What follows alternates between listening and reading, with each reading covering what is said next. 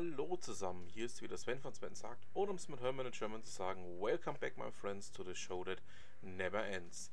Ja, ähm, sehr, sehr viel los gewesen diese Woche. Würde ich sagen, fangen wir doch einfach gleich mal an. Gleich mal mit dem Highlight der Woche starten wir. Ähm, Barcamp Regensburg, also was da das Team vom Barcamp auf die Reihe bringt, also das ist jedes Mal aufs Neue absolut phänomenal. Ähm, Gehe ich sehr, sehr gerne hin. Gehört für mich zu den drei wichtigsten Barcamp des Jahres. Ähm, die anderen beiden ähm, sind ja bekanntlicherweise das Barcamp mit Würzburg, was ja jetzt da noch ansteht, und ähm, das Barcamp in Heilbronn, welches ja im Frühjahr schon war. Ja, ähm, was will ich dazu sagen? Ähm, sehr, sehr geile Themen, sehr, sehr geiles ähm, Umfeld und nicht zu vergessen auch sehr, sehr interessante Teilgeber. Es wurden, wie ihr ja ähm, vom letzten Jahr schon wisst, ähm, auch einige Sessions wieder aufgezeichnet. Den Link hierzu packe ich euch in die Shownotes. Ähm, ihr wisst ja, alle Themen, die ich hier bespreche, findet ihr natürlich auch in den Shownotes. Da ist übrigens dann auch die Session vom Mika dabei. Ähm, eine ja, hochinteressante Session, muss ich sagen. Ähm, ich habe den Mika vor einem guten halben Jahr in Heilbronn schon kennengelernt. Ähm, einer der lustigsten Menschen, die ich seit langem getroffen habe. Ähm, auf diesem Wege schöne Grüße, Mika. Und ähm, ja, ich freue mich drauf, wenn wir uns das nächste Mal sehen. Kommen wir nun zu was völlig anderem. Spotify feiert diesen Tage sein zehnjähriges Jubiläum. Ähm, aus diesem Grund hat Frank Schmiechen den Schweden ein kurzes Ständchen auf seine Weise gewürdigt. Ähm, nichtsdestotrotz erinnert er auch an das gute alte Vinyl und an einige andere Dinge, die erst die ja doch Einführung von Spotify vor zehn Jahren ähm, ermöglicht haben. Und ähm, in dem möchte ich auch ähm, noch zwei Dinge dazu sagen. Benjamin Seuss hatte gestern in seiner Session auf dem Barcamp Regensburg schon auch den einen oder anderen Satz dazu gesagt, was Google eigentlich immer recht gut gemacht hat und wo es, ja, man muss es so knallhart sagen, einfach mal versagt hat. Und ähm, Streamingdienste war eines der Themen, wo Google einfach mal ganz schwer versagt hat und den Markt anderen überlassen musste. Ähm, das andere Thema war Google Plus, aber dazu kommen wir später noch. Und ähm, übrigens, den Link zur Session von Benjamin Seuss packe ich euch auch mal mit rein. Könnt ihr auch mal schauen. Äh, war nämlich auch ein hochinteressantes Thema. Wenn ich ähm, ja noch einen Punkt noch weiter erwähnen darf dazu, ähm, das, was mich so ein bisschen an Spotify ähm, auch so ja, hypnotisiert, ist einfach die Tatsache, es gibt ganz, ganz viele Alben, die ich persönlich ähm, immer haben wollte und ähm, mir aber nie gekauft habe aus irgendwelchen Gründen und jetzt plötzlich kann ich eben über Spotify darauf zugreifen. Also ähm, für mich ist das Ganze eine ähm, hoch interessante, ganz tolle Geschichte, dass ich mir jetzt einfach auch ähm, solche Alben wie zum Beispiel Toto 4, die ich mir in meinem Leben noch nie gekauft habe, wobei ich sie immer ganz gerne besessen hätte, jetzt so anhören kann. Ja, doch nun genug Lobhudelei, kommen wir zu was völlig anderem.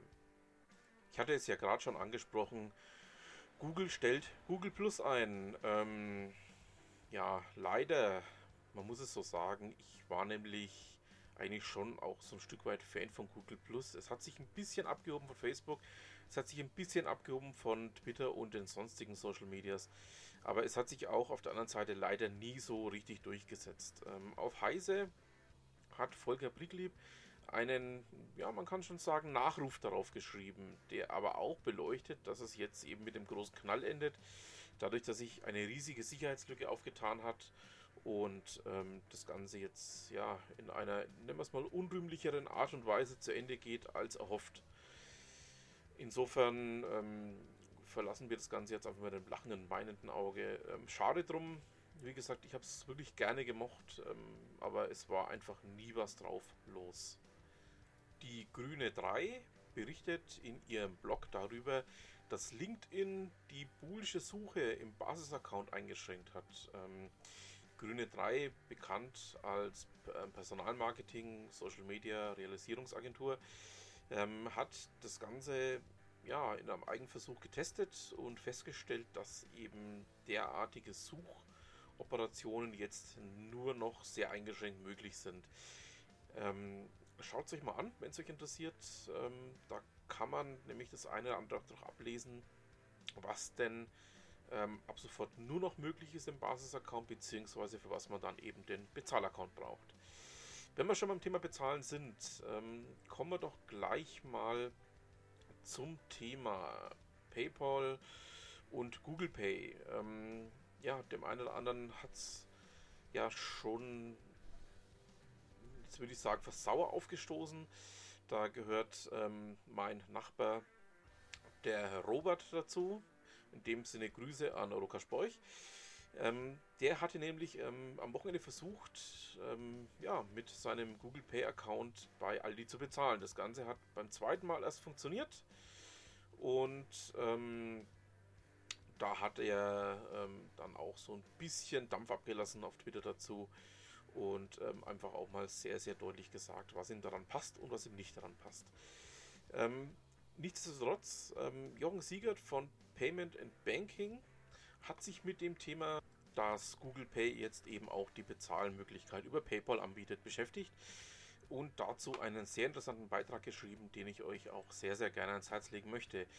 Ähm, das ist aber nicht das Einzige, was in diese Richtung passiert ist. Ähm, ja, wie will ich sagen? Christopher Gabbard ähm, hat sich auch zu diesem Thema nochmal geäußert ähm, über Android Pit und den Artikel packe ich auch noch mit rein.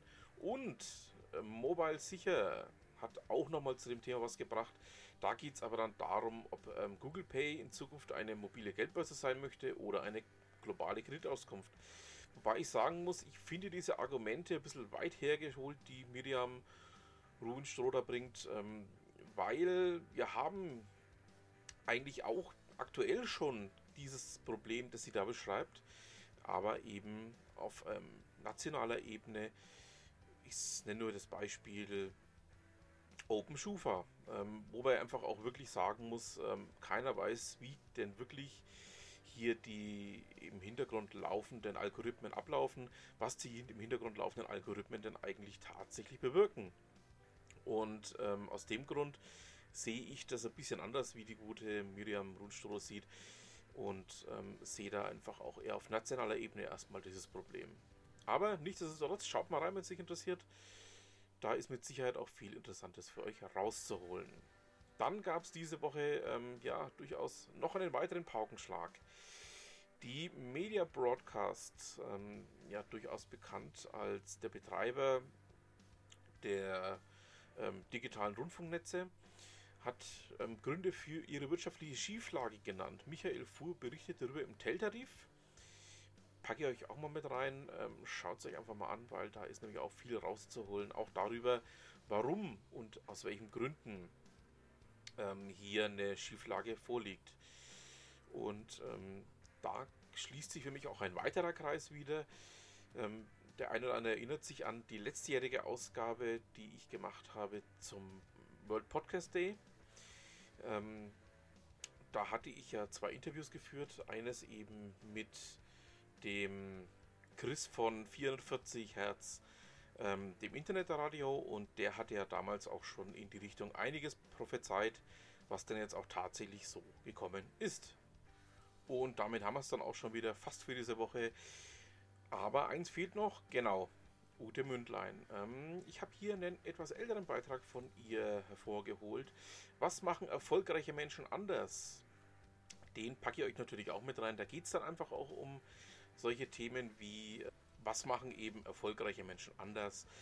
Ich dachte mir, das ist doch mal ein schönes Thema, um diese Ausgabe zu beenden.